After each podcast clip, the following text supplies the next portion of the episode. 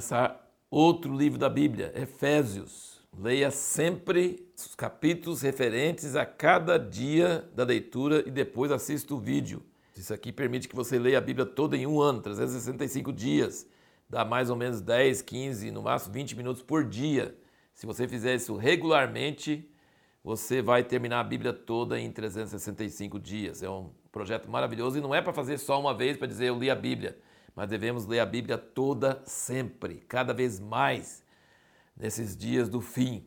Efésios é um livro maravilhoso. Eu, quando era jovem, eu decorei o livro inteiro. Eu sabia falar desde o primeiro versículo do 1 até o último versículo do 6 decorei os seis capítulos e sabia falar tudo de cor, sem olhar a Bíblia. Hoje já não lembro disso tanto. Mas foi uma experiência tremenda e eu tive uma experiência maravilhosa no capítulo 1, eu lembro disso até hoje, quando estava falando, decorando, porque quando você decora você fala muitas vezes, né, para poder gravar na mente. Diz aqui no versículo 19: Qual a suprema grandeza do seu poder para conosco, os que cremos, segundo a operação da força do seu poder, que operou em Cristo, ressuscitando dentre os mortos e fazendo sentar-se à sua direita nos céus, muito acima de todo principado e autoridade e poder e domínio de todo nome que se nomeia, não só neste século, mas também no vindouro. E essa parte aqui, eu lembro disso até hoje, eu lembro onde eu estava quando eu estava repetindo isso. Eu não estava sentado orando, estava assim, em pé, estava repetindo os versículos para poder gravar. E aí parece que entrou assim fortemente na minha mente o Cristo está muito acima de todo nome que se nomeia neste século e no vindouro.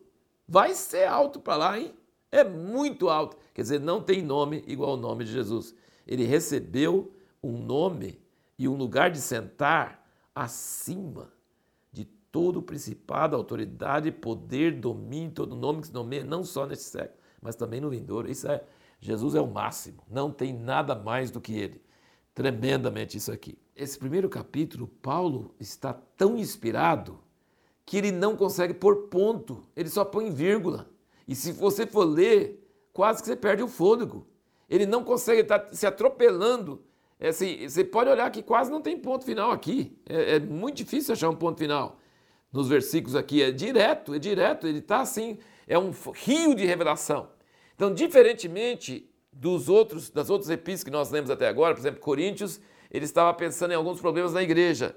Gálatas, ele estava pensando sobre o problema dos judaizantes. Aqui não está pensando em problema nenhum da igreja de Éfeso. Ele estava pensando na revelação que ele estava tendo do eterno propósito de Deus. Nossa pergunta é por que, que Efésios é um dos picos mais altos da Bíblia? É porque é o livro que Paulo expressa com mais clareza e mais detalhes o eterno propósito de Deus na história, desde o início da criação até o fim. Ele entra numa visão celestial. Qual é o propósito eterno de Deus? Deus faz tudo segundo a sua vontade. A causa de tudo é a vontade de Deus. Tudo que ele faz é segundo o conselho da sua vontade, que ele diz aqui no capítulo 1, versículo 11. Nele digo, no qual também fomos feitos herança, havendo sido predestinados conforme o propósito daquele que faz todas as coisas segundo o conselho da sua vontade. Deus faz todas as coisas segundo o conselho da sua vontade. E aí, qual é a vontade de Deus? Ele podia fazer qualquer coisa. Ele podia fazer qualquer coisa. E sabe o que Deus quer? Nós. Por que, Ele quer nós? Nós somos tão desprezíveis, tão maus, tão traiçoeiros, tão horríveis. Mas Ele nos quer ele diz aqui que nós somos a herança dele. Deus do universo, que podia ter qualquer coisa que ele quisesse, ele quer nós. Ele quer morar na terra conosco, ele quer morar em nós. Nós somos a sua obra-prima. Nós somos o seu, o seu, seu sonho. Nós somos o seu propósito. A causa de tudo é a sua vontade. Mas o alvo da sua vontade somos nós. Deus deu a igreja para Cristo e Deus deu Cristo para a igreja. Aqui no fim do capítulo 1 ele diz: Versículo 22 diz: Sujeitou todas as coisas debaixo de seus pés e, para ser cabeça sobre todas as coisas, o deu à igreja. Como que Jesus vai ser cabeça de todas as coisas? E quando ele fala todas as coisas, está falando todas as coisas mesmo, tá? Os bichinhos, as plantas, os, as estrelas, as, os vírus, as bactérias, as aves, os monstros marinhos, tudo! Jesus vai ser cabeça sobre todas as coisas. E como que ele vai ser cabeça sobre todas as coisas? ele deu a igreja. E o que é a igreja? O seu corpo, o complemento daquele que cumpre tudo em todas as coisas. Então, Jesus vai ser, ele vai fazer converger tudo em Cristo na plenitude dos tempos. No fim das coisas, ele vai usar a mesma palavra que foi Jesus que ele criou no universo para aquele que vai receber todas as coisas. Jesus foi a fonte de todas as coisas, Jesus é o alvo de todas as coisas. E como que todas essas coisas que ele criou, que hoje estão meio longe dele, como que eles vão voltar para ele? Por meio da igreja. A igreja é o seu corpo. Jesus é o cabeça que está nos céus e a igreja é os seus pés. E aqui no capítulo 3, versículo 8: A mim, o mínimo de todos os santos, me foi dada essa graça de anunciar aos gentios as riquezas inescrutáveis de Cristo e demonstrar a todos qual seja a dispensação do mistério que desde os séculos esteve oculto em Deus, que tudo criou, para que agora a multiforme sabedoria de Deus seja manifestada por meio da igreja aos principados e potestades nas regiões celestes, segundo o eterno propósito que fez em Cristo Jesus, nosso Senhor. A igreja não é nada sem Cristo. Cristo é o cara, é o cabeça, é tudo. Nós não somos nada sem Cristo. Mas com Cristo, recebendo Cristo, nós nos tornamos o seu corpo. E nós somos a maneira que Deus vai vencer Satanás e todos os principados e vai fazer toda a criação de volta a Deus. Então nós não temos mérito. Nós somos o alvo do amor de Deus. Não sei porquê, mas Ele sabe. Ele sabe, Ele vai usar pessoas tão desprezíveis quanto nós, por meio da graça que Ele deu em Jesus, para que nós sejamos um instrumento para mostrar nos lugares celestiais a sabedoria de Deus. Sabe? É uma coisa tremenda isso, é uma coisa que, que faz assim a, a mente da gente explodir. O versículo 20 e 21 aqui do 3 ele diz: Ora, aquele que é poderoso para fazer tudo muito mais abundantemente, além daquilo que pedimos ou pensamos, segundo o poder que em nós opera, a esse seja glória na igreja e em Cristo Jesus, por todas as gerações, para todos sempre. Amém. Então a igreja vai ser troféu da glória de Deus. Ele diz aqui no capítulo 1 que nós vamos ser pelo louvor da sua glória.